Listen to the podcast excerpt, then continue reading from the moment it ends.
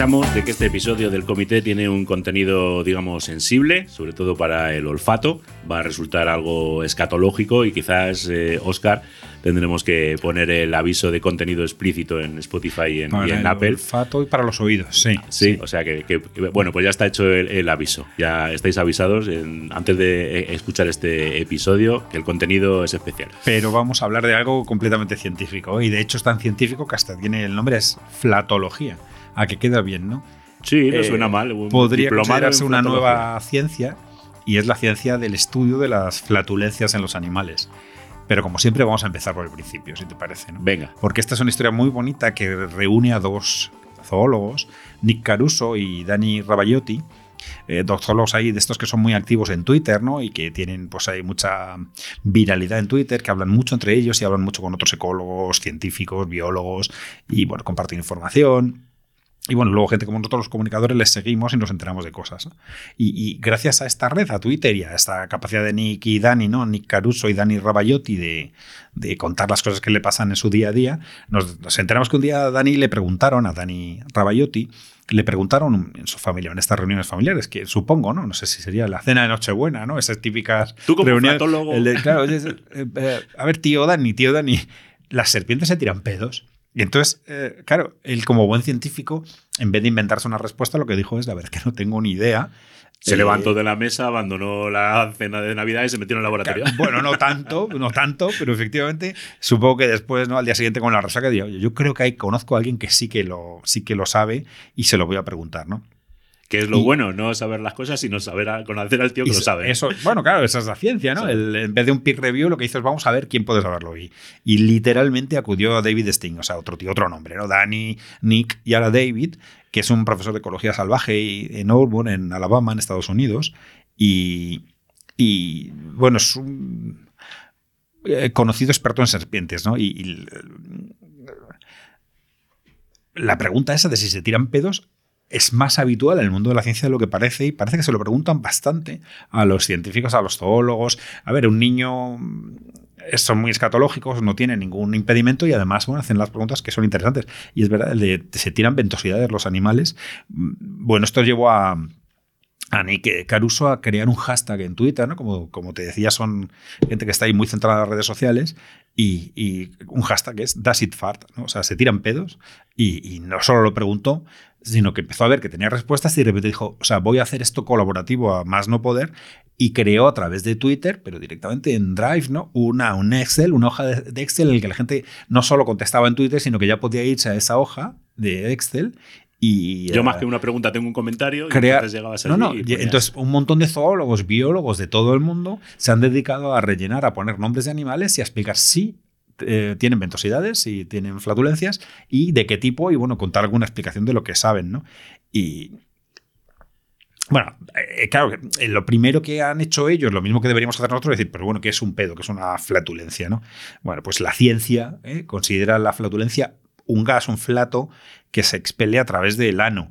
¿Qué es, que es un gas? Bueno, un gas sabemos que es el, los residuos que se producen durante la digestión, ¿no? Cuando comemos algo y las bacterias del, organismo, pues al, en, su propia digestión interna, ¿no? En su consumo producen gases o en el estómago o en el intestino. Eh, eh, claro, el problema viene al hablar de ano, porque no todos los animales tienen ano, ¿no? Y de hecho las serpientes no tienen ano, tienen cloaca, ¿no? Que en la cloaca reúne pues, los órganos sexuales y los órganos eh, de, excreción, ¿no? Allí llegó alguien al este del este que estaba ahí colaborativo y dijo, vamos a ver que yo aquí no No, eso ya los propios, los propios científicos, tenéis que abrir una los propios científicos dijeron, bueno, eh, vamos a llegar, de hecho ya es una conclusión que llegaron antes, ¿no?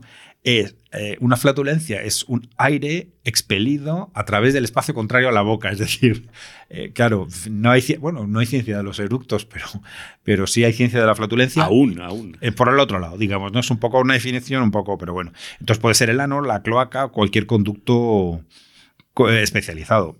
Eh, y estos tíos, después de este de este Excel se dieron cuenta que tenía tanto éxito. El hilo en Twitter es grandioso, ya lo contaremos, ¿no? En nuestro Sí, sí, sí, repositorio. Os lo dejamos en el blog para que Lo podáis- enlazaremos. Entonces fue tan simpático, tan cachondo, hubo tantas aportaciones, fue tan colaborativo que decidieron sacar un libro, ¿no? Que se llama, está solo en inglés por ahora, se llama Does It Fart, o sea, se tiran pedos. Y, y pero claro, el problema eh, eh, es que ellos en el libro tienen que hacer un disclaimer, ¿no? Decir, oye, a ver, nosotros estamos llamando pedo a esto, pero en la comunidad científica no hay unanimidad con respecto a lo, No hay que, consenso. lo que es un pedo o no. Eh, Hay eh, varias escuelas. eh, entonces, eh, sabemos que los pedos de los que hablamos aquí no son estrictamente pedos para la comunidad científica. Sin embargo, hemos decidido dar este paso y mencionarlo como flatulencias. eh, cuando a lo mejor científicamente no lo son, dicen textualmente. O sea, bueno, te das cuenta cómo y la defino la ciencia, ¿no? Sí, Hacer sí. un libro que es un libro cachondo, un libro simpático, que tiene una gran parte de ciencia, Pero claramente tienen que decir eso. Estamos manteniendo el rigor y en la parte en la que no nos vamos de rigor, todo el mundo sabe que es peler aire por un orificio que no es la boca, más o menos el orificio contrario, la cloaca, el ano, etcétera, eh, se va a considerar una, una flatulencia. Y entonces, bueno, ahí hablan de todos los animales que, que se tiran pedos. Pero antes, claro, nos tienen que explicar por qué se tiran pedos, ¿no? Y eh, es curioso porque cuando uno come, en los humanos que, que somos omnívoros y comemos de todo, pensamos que la carne, el pescado, pero sobre todo la carne, es como más agresiva para nuestro estómago que los vegetales, ¿no? Es una idea que tenemos, pero es evidente que lo que producen más flatulencias, ¿no? Lo que producen más gases en el estómago son los productos vegetales, ¿no? Eso los vegetarianos y veganos lo saben, lo saben mejor, hay que tener Y mucho cuidado. todo el mundo en general, Y porque con- yo creo que sí. no es, eh, es Y un lugar común este decir, "Oye, me acabo de meter una fabada y, y, la, verás eso tú". es. y cuanta más cantidad de fibra, pues más. Entonces, los productos que tienen más fibra, la fabada es que reúne grasas, además, con lo cual la pesadez ya es, digamos que tiene esa combinación. pesadilla, ¿no? Es como un chuletón con, con alubias, ¿no? Un chuletón procesado, ¿no?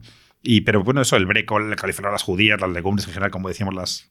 Y también los productos con fructosa, es decir, muchas frutas, ¿no? Y, que eso a lo mejor sí que es un poco más sorprendente, ¿no? No te imaginas que dicen, no me voy a comer aquí unas cerezas y resulta que las Claro, cerezas luego parece que yo creo que de las cerezas no serían de las que más flatulencias producen, pero sí que hay algunas frutas que producen más que otras. Pero evidentemente es todo producto vegetal, no más que producto carnívoro, car- eh, de carne diríamos. ¿no? Eh, Estoy buscando, porque claro, aquí nos documentamos eh, duramente ¿no? o, o- o concienzudamente y no he encontrado muchos refranes en español. Eh, ¿Sobre hay- flatulencias? hay uno, pero no sobre flatulencias relacionados con la ciencia y Ah, la, y ah, la vale, comida. vale, vale. Flatulencias vale, hay muchos. porque- Yo colgué alguno en Twitter muy agresivo que no voy a contar aquí porque yo creo que no merece la pena. Es que es, y algunos feísimos, ¿no? Que son muy machistas y asquerosos. Pero hay una inglesa que me encanta que es beans, beans, beans, good for your heart. The more you eat, the more you fart. O sea, judías, judías, judías son buenas para tu corazón. Eh, cuanto más comes, más te tiras pedos, ¿no? Que eso además viniendo de los ingleses hablando de judías y de sus desayunos tradicionales, pues claro, tiene que ser Eh, un pues sí, que se aplica a diario. Y mira, hablabas de la, de la fruta y de qué frutas son más eh, menos digestivas, digamos, o más eh, flatulentas. Y hay una- un refrán español que yo no había ido nunca, que documentando me lo he encontrado, que espero que no se lo haya inventado, el de la web donde lo miré, pero me ha encantado. Aguacate maduro, pedo seguro. Hombre, la- es, es, eh, ¿Lo habías oído? Yo- conciso, no, no lo conocía, Pero- pero, es conciso, rima, consonante, así que. pues Bueno, eso, si te parece, empezamos. O sea, el libro es buenísimo. Yo lo recomiendo. eh, a ver, eh, estaría bien que hubiera una versión en castellano y estaría bien que el libro le dieran un poquitín más de, de consistencia. Lo que pasa es que es una re- recopilación de un montón de animales, explicando un poquito cómo es el animal y explicando si se sabe, si tiene flatulencias y cómo son en su caso. Cada y si te parece. cada zoólogo ha ido diciendo, pues mira, según mis largos años de experiencia metido en una jaula con Claro, tal bicho, Eso te es. puedo asegurar claro, que sí, ¿no? Eso es. Luego hay algunas eh, flatulencias que tienen que ver con el. Con la. eh, con- que, que son importantes para la ciencia, es decir, que aportan conocimientos sobre el animal, no solo sobre el hecho en sí, sino sobre su digestión, etcétera, y otras que son un poco más anecdóticas. A mí me ha encantado la cabra, que además es uno de los, ellos lo saben, es con uno de los animales con los que empiezan, y efectivamente, como nos podemos imaginar, por la comida que tienen las cabras, que encima son solo vegetarianas, ¿no? Comen solo vegetales, pues se Aquí por tiran muchos, muchas directa, digamos que vacas, muchas flatulencias. cerdos, cabras que están en las granjas Claro, bueno, casi Pero la cabra, que- con respecto al resto de animales, tiene una ventaja grandísima y es que tiene un hecho, una anécdota que yo creo que supera a todas y es, eh, está fechada en 2015, un avión, 2.000 cabras, eh, camino de Kuala Lumpur, y el avión se vio obligado a hacer un aterrizaje de emergencia porque saltaron las alarmas antiincendios por la acumulación de gases que había y que ponían en riesgo con una pequeña llama, etcétera. En fin, se consideraba que ponía en riesgo, en riesgo la, Hombre, como para hacer La navegación aérea. Bueno, los aviones ya sabes que por Tienen estas- mucho control, ¿no? Claro, con este control que hay, sobre todo con el tema de no se te ocurra ni fumar en el servicio. Escape, claro. Es como que, que tienen ahí controlado mucho la cantidad. Pero, pero hombre, La verdad es que antes poner en riesgo el avión. o la sea, verdad es que hablan de explotado. 2.000 cabras. La verdad es que las cabras, no sé, imagínate un vuelo de estos antiguos, ¿no? Donde daban siempre de comer y de beber bebidas gaseosas, eh, 300 humanos, 500 humanos metidos en un avión. No sé, a lo mejor eh, con humanos hubiera pasado. Bueno, es que son 2.000 cabras, ¿no? Pero bueno, y. Y te, te preguntarás las serpientes que dan origen a esta anécdota, a la anécdota de la familia de estos dos zoólogos. ¿no? Lo que preguntó en la cena de Navidad, ¿no? bueno, pues las serpientes efectivamente también se tiran pedos, aunque no es, no es tan habitual. Tiene que ver con las especies, ¿no? Claro, tú date cuenta que un- la flatulencia, una flatulencia sonora o incluso olorosa, eh, a lo mejor no es un buen recurso evolutivo para ciertos animales, porque eh, si tú haces eh, ruido o ruido o, olor, estás ver. poniéndote en evidencia delante de otros de tus depredadores que te pueden que te pueden cazar o al revés, ¿no? Animales a los que tú vas a cazar, si tú vas a cazar una gacela y se te escapa mm, la flatulencia sonora, evidentemente la gacela va a salir corriendo, ¿no? Eh, entonces, bueno, es una de las razones por las que podría no haber, pero sin embargo hay bastante hay bastante animal que, bastantes animales que tiran pedos. que se va un poquillo de varetilla. Las serpientes Bueno, te, te iba Sí. a preguntar, me estabas contando lo de las serpientes y te iba a preguntar porque eh, en principio, pues eso, por los herbívoros y demás, o hablabas tú también de los, de los seres humanos y omnívoros, es como que ese tipo de digestión pues podría Sí, ser provoca más provocar. Y, y en, gases. y en otro tipo de animales, bueno, la- las serpientes, que ya tenemos la, la respuesta, una primera respuesta, eh, sabemos que sí, pero yo qué sé, mm, eh, otros reptiles o la tortuga. Espérate, porque las serpientes hay alguna que se oye hasta dos metros de distancia, los pedos que se tira. O sea que, eh, bueno, no sé. Sigilosa, sigilosa. Sigilosa no, es- esa, esa serpiente no es sigilosa. Y me comentabas sobre. Sobre, no sé, eh, yo qué sé, pues otro- otros animales, la tortuga, por ejemplo. Ah, la tortuga sí. mola muchísimo. A ver, la tortuga es la hostia, porque alguna especie de tortuga, algunas especies de tortugas se tiran eh, ventosidades, o tienen ventosidades, tienen flatulencias, pero es que hay algunas especies, lo cual, pero esto genera un gran debate científico, porque hay algunas especies de tortugas que también respiran a través del ano. Eh, algunas especies acuáticas utilizan el ano para respirar eh, y lo acumulan en una especie de depósito, acumulan el oxígeno como una forma de no utilizar los pulmones, eh, porque en- bajo superficie la presión a la que están sometidos los pulmones hace que muchas veces exija un gran esfuerzo ah, muscular.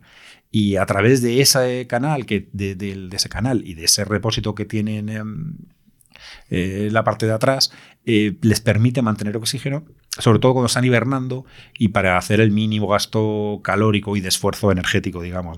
Entonces, algunas, eh, algunas tortugas sí que se tiran, se tiran pedos. Hay y, si te pre- y si te pregunto, porque esto ya es otra, abre otra línea de investigación, no solamente los animales que nosotros conocemos, sino hay algún tipo de investigación Espera, espera. que diga, pues es que No los dinosaurios se tiraban pedos.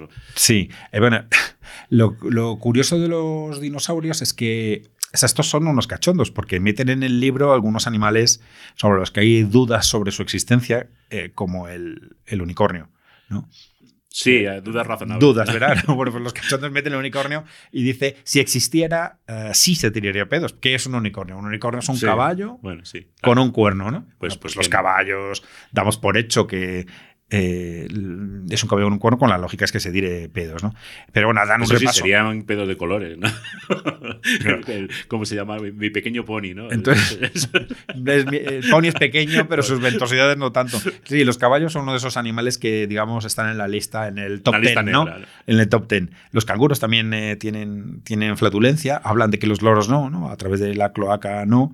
Eh, lo que hacen los loros, lo- y lo comentan en el libro, los loros no, se, no, se- no tienen flatulencia, eh, mucho menos flatulencias sonoras, pero sin embargo son capaces de repetir el sonido de Ah, la flatulencia de otros. Con lo cual, claro, estos, a ver, el libro es muy cachondo porque ellos se quieren meter en dinámicas no científicas, Sí. pero es verdad, eh, no se tiran pedos, pero son capaces de repetirlo así. Bueno, eh, eh, y hay un animal, y se te parece con este a cabo, ¿no? porque me, encanta, que es la verotida, que es una especie de un insecto, una especie de mosca, bueno, una polilla, que no solo se tira, tiene flatulencia, no solo se tira pedos, sino que cuando está en estado de larva, eh, produce una especie de como una feromona, las alomonas, que se tira eh, con sus ventosidades sobre las termitas, que son su objetivo consigue que hasta seis de ellas se queden atontadas, cambien su comportamiento y se queden a su merced para ser consumidas. Es decir, que eh, se comen hasta seis al mismo tiempo, ¿eh? de, un solo, de una sola ventosidad, seis eh, termitas, termitas.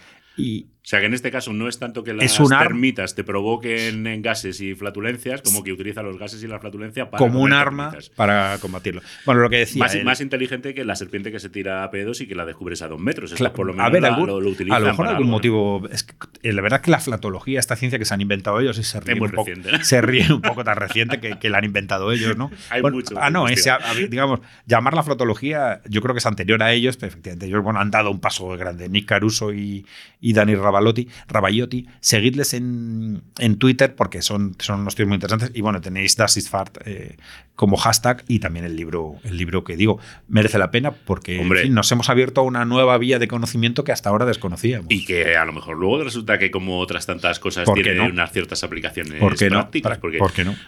Estamos todos absolutamente y afortunadamente concienciados con, con, temas como los del cambio climático y similar. Claro, es que y, ahí hay una relación. las ventosidades han, han entrado en, el, en el camino de la investigación científica, ¿no? O sea, en muchos ámbitos. Sí, sí porque al final, pues eso, el, metano es un gas de efecto invernadero que se genera en multitud de, procesos, en procesos artificiales y también procesos eh, animales, pero, pero uno de ellos es precisamente eso, ¿no? El que, se genera en el interior del aparato digestivo de, los rumiantes y sobre todo de aquellos que nosotros explotamos de una manera industrial, como son las vacas, las ovejas o, las cabras, ¿no? Y, habla bastante eso, ¿no? De esos procesos de la digestión, los microbios eh, favorecen la fermentación del alimento que consumen estas especies y esa fermentación, esa fermentación entérica, que es como se llama eh, técnicamente, produce un, metano que, se elimina a la atmósfera.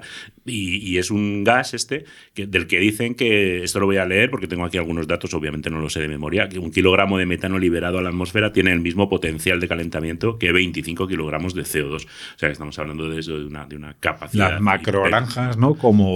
efectivamente, ¿no? Que, es, que, es que estamos contando esos animales que utilizamos para el consumo humano por miles de millones en todo el mundo. Entonces, bueno. Lo que es que un kilo de metano tiene que ser mucho, ¿no? Es mucho, sí. Bueno, en comparación con lo que una, una, vaca o cualquier otro animal eh, similar expulsa, pues hay aproximadamente unos 200 gramos de metano al día en el caso de las, de las vacas. ¿200 gramos? 200 gramos. ¿Sabes cuánto que haciendo la comparación con lo que habíamos dicho antes, serían más o menos unos 5 kilogramos. En, o sea, la, capacidad que tiene de contaminar, digamos, sería la, que, la misma que tienen 5 kilogramos de unidades. Eh, es cachondo porque estos Nick Caruso y Dani Rebayotti hablan de que si los eh, dinosaurios se tiraran, tuvieran flatulencias, que ellos dan por hecho que en el caso de los saurópodos, ¿no? los, los, los, eh, los reptilianos, ¿no? de tipo reptil, reptilianos,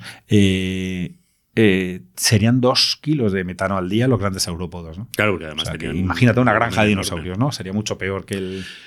Ah, luego estos cálculos son siempre un poco difíciles de, bueno, de, aquilatar, ¿no? Pero bueno, se habla de que más o menos cada año las vacas del planeta liberan unos 100 millones de toneladas de metano, que tienen el mismo efecto que 2.500 millones de toneladas de CO2, que a pesar de todas estas cifras que, las hablamos así, que nos parecen tremendas, ¿no? En realidad no es más que un 4 o un 5% del, del total que se libera al año, ¿no? Porque siempre hemos, o en los últimos años se ha escuchado mucho hablar de cuál es la, importancia, cuál es el impacto que tienen estas macrogranjas y esta manera de, alimentarnos nosotros en, cuanto a lo que contribuye no al cambio climático, pero claro, ese 5% del total pues es, por llamarlo de alguna manera, ridículo casi en comparación con los 50 mil millones de toneladas. También para tomar en cuenta, ¿no? En todo caso. obviamente todo, todo cuenta. ¿Y toda esa cantidad es, son ventosidades? Y toda esa cantidad son no exactamente ventosidades o flatulencias, pero sí el gas generado por estos animales, que, por eso también hay que hacer una cierta. O eh, provechitos también entran. Eh, entra, no exactamente, no solamente eso, sino también los eructos. De hecho, lo que se dice es que la mayor parte del metano, en este caso, que, se libera a la atmósfera por parte de, este tipo de ganado, eh, hasta un 95% de, esos gases provienen de la boca y de la nariz, es decir, de las exhalaciones o de los eructos de las, de las vacas y no tanto de La eructología es la ciencia que tendríamos que desarrollar a partir de este desarrollar ahí una nueva, una, una nueva una nueva vía primero para analizarlo y describirlo, como hacían estos dos investigadores en el libro, pero también luego eso para buscarle aplicaciones prácticas, porque, ah, por ejemplo, hay mucha gente que ha estado precisamente ya diciendo, bueno, eh, sea un 5%, sea un 10%, sea menos de lo que nos parece, porque, por ejemplo, la actividad agrícola genera el 25% por sí misma, por no hablar de los transportes o de la distribución de esos alimentos ya una vez procesados, ¿no? Pero bueno, ¿qué podemos hacer para ello? Y hay ya unas cuantas empresas en todo el mundo, lógicamente soportadas por, por investigadores y especialistas, que están ahí dedicándose a, a buscar posibles soluciones. Hay una que se llama CELP, que está fabricando mascarillas para el ganado. No me lo puedo creer. Sí, sí, sí, está en pruebas, es un, todavía un prototipo. Lo que les faltaba a las pobres vacas estabuladas es que encima les pusieran mascarilla. Ya llevamos mascarilla nosotros, pues ahora también las vacas estabuladas. Eh, y, bueno, y están investigando en ello.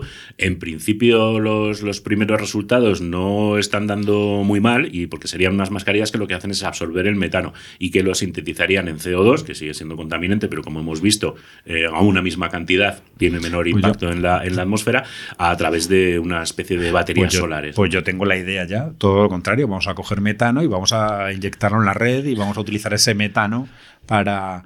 Y las mascarillas por ahora solo han pensado en mascarillas bucales, ¿no? Sí, sí, sí. No... hombre, teniendo en cuenta que es el 95%, yo creo que sí. Vale, por lo menos porque ya ponerles una mascarilla anal, yo creo que sería otro sería, sería, sería rebañar. El maltrato animal, ¿eh? que sabemos que se produce en algunas granjas, pues aquí sería multiplicado por... Pero bueno, eh, ya ha habido también eh, gente, que estabas diciendo tú con el tema este de intentar utilizar directamente el, metano, pues en Argentina, a principios de, siglo, hubo un proyecto que se acabó bautizando popularmente como la vaca mochilera y que consistía en lo que, lo que tú apuntabas, capturar el metano de, las vacas a través de unas eh, cánulas unas cánulas de unos 2 milímetros, o sea, no eran eh, precisamente finas, eh, que estaban conectadas a, la panza de, las vacas, de los animales. Por vía anal, por hecho. Eh, o a través del, estómago, para buscar directamente la zona de ese estómago tan complejo de los rumiantes donde se acumulaba precisamente el metano antes de ser expelido. Aquí la idea sería cogerlo en el origen, antes de que, de que saliera la, la Utilizarlo con fines industriales, digamos. Y utilizarlo con fines industriales o comerciales. La idea era que esas cánulas estaban conectadas a una especie de mochila o sea, que no ha sido idea mía, ya lo había pensado. Sí, sí, una, idea un poco así, así, ¿eh? que también en el blog os dejaremos luego alguna foto, porque es como si vieras una vaca con una especie de, tienda del decaldón puesta encima y que se iba inflando a medida que iba soltando metano. Según el, iniciador de este experimento, que se llamaba Guillermo Berra, que ya se ha jubilado y, que ya no está trabajando en, ello. diríamos. Pues casi que sí, porque él, pensaba que se podía sacar mucho rendimiento, decía que incluso se podía utilizar eh, para convertir ese metano en biocombustible, eh, generar luz, calor, alimentar una nevera o incluso el, motor. ya se está intentando hacer con los purines, eh, pero de ahí hacerlo con el metano del estómago de las vacas o de los animales a ganadería me parece un poco. Y, de hecho ha habido algunos investigadores, bueno, la misma gente del grupo de fisiología animal del INTA Castelar de, Buenos Aires, que fue donde se empezó a realizar este experimento, ya han dicho que no acaban de tener claro que eso pueda funcionar muy bien. Y ha habido autores, hay una autora que se llama Gemma Elwin Harris, que plantea esta cuestión en un libro que se llama Grandes Preguntas de los Niños, que tiene edición en castellano, también os dejaremos el enlace por si, por si queréis, porque además aparecen allí muchos investigadores y divulgadores de, primera fila contestando preguntas como la de la cena de Navidad, preguntas que hacen los niños a, los investigadores. Y ella llega a la conclusión de que si construyéramos un cohete que funcionara con ese metano, seríamos capaces de propulsar la vaca hasta 5 kilómetros de altura que bueno, todo el mundo sabemos lo difícil que es eh, impulsar un kilo hacia la atmósfera, pero vamos, que tampoco nos va a solucionar la crisis energética eh, el invento de, este doctor eh, Berra argentino. Así que, así que bueno. Y luego os quería también comentar y, avisar que vamos a dejar en, el blog un pequeño vídeo, porque ha habido también desde el punto de vista de la investigación científica y en este caso comercial, pues se ha trabajado en un plan, en este caso una, Burger King, destinado a reducir los de las vacas mediante suplementos alimentarios dadas a, los animales en las, en las granjas. Tanto las algas marinas como la citronela parecen ayudar a inhibir la producción de, metano en la digestión del ganado y se supone que con esto, bueno, pues eh, sería menos dañino para el planeta y ha servido básicamente para que esta cadena haga publicidad de una tipo Eso te iba a decir, ¿no? Hechas con carne de estas vacas al, limón, digamos, porque tienen, comen más citronela de lo, de lo habitual y que solamente están disponibles además en algunos restaurantes y de sitios muy super guays. O sea que existe la hamburguesa a la citronela. la citronela que se supone que contamina Qué fuerte. Hicieron una campaña en vídeo para, para anunciarla, para difundirlo, y la campaña no tiene desperdicio y os la vamos a dejar para que la escuchéis porque Parece- es una cosa... Un poco greenwashing, o me estoy. eh? Parece que están lavándose un poco la cara los de Burger King. ¿no? Eh, Parece que sí. Parece, ¿no? Levemente. Bueno, pero, el vídeo es que no tiene desperdicio. Habrá que verlo, un habrá que vistazo verlo. porque es que aparece un niño vestido de vaquero saliendo del culo de una vaca, tocando la guitarra, una canción country diciendo que van a salvar el planeta, eh, bajando el metano. Bueno, es absolutamente delirante. Así que nada, escucharla y verlo. Eso hay, eso hay que verlo. Y luego, si queréis, nos contáis también en los eh, comentarios o en el propio blog lo que, lo que os parece.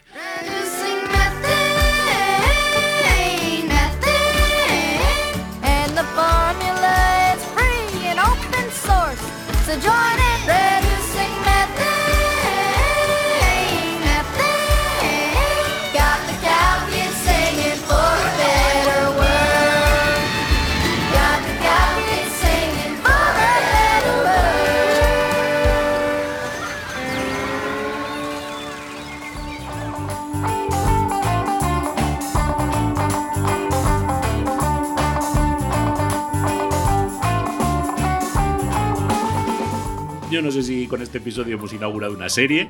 Yo vamos a dejarlo aquí. Sí, no, vamos no, a no te lo digo porque tenemos ahí el tema flatulencia, podemos hacer una serie cacaculo pedopí. En el, no, montamos- vamos- en el próximo vamos a hablar de algo serio que no tenga que ver con ningún residuo humano. Bueno, pues lo dicho, que os dejamos un montón de información extra en el eh, blog y que nosotros nos volvemos a encontrar si os apetece. 15 Oscar, días. En 15 días. Genial. en el Muy bien. Científico. Chao. Nos vemos.